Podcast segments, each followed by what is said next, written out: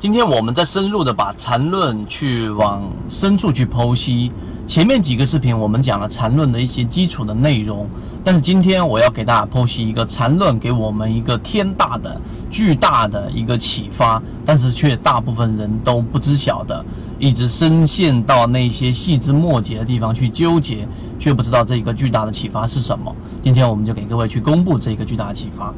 首先，缠论它。呃，最让我们惊讶，或者说让大部分人开始去认识它的时候，是因为它能够去预测出了市场大的底部，并且多次的预测到，而且精准到六幺二四，精准到六千多点的这样的一个位置。这个是禅中说禅给我们的一个留下的一个悬念。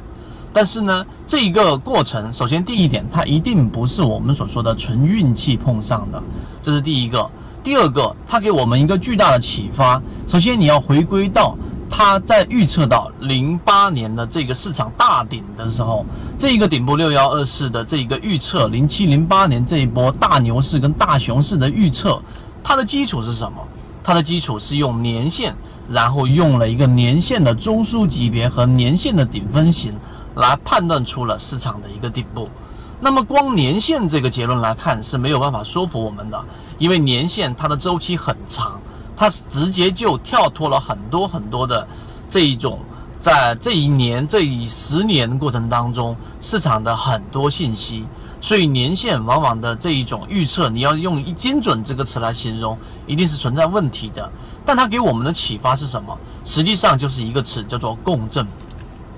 共振这一个词是禅中说禅和禅论里面之所以能够多次预测到市场的顶点和低点的一个关键性因素。它的年限实际上我们上一个视频讲过，那是基于禅中说禅，它对于基本面、对于宏观、对于所有的政策消息的敏感度，最终形成共振，然后再结合上年限给出的结论而已。那为什么他只讲了这一个年限和禅论的这一个呃细节，而没有去讲刚才我们说的宏观面的政策面的敏感度呢？是因为大部分人或者说大部分的散户，当时在天涯论坛里面是不在意这些东西的。我只想要得到一个一招鲜，我只想要得到一个我一听我就能明白的方法，我只想要得到一个我一明白我就能去用的方法。所以禅中说禅，他很聪明，他知道这些东西是大家所喜好的。在当时，他想要搅起整个，呃，在这一个天涯论坛里面的人气，他必须选择这一条路，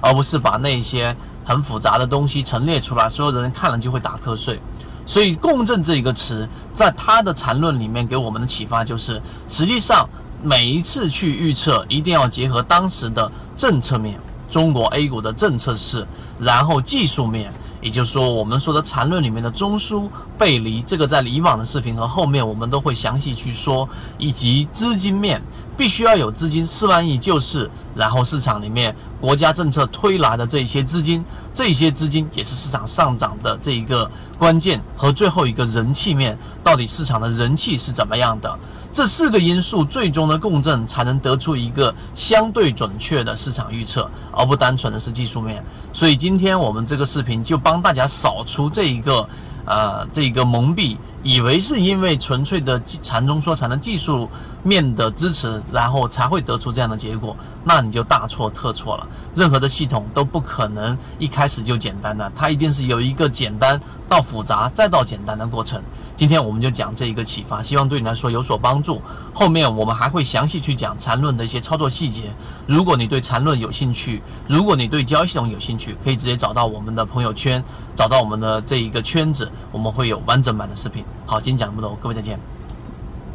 刚才我所讲的只是交易模型的其中一个模块，更多完整版的视频以及我们的所有方法论，我都会发到朋友圈 ST 二零三八里面。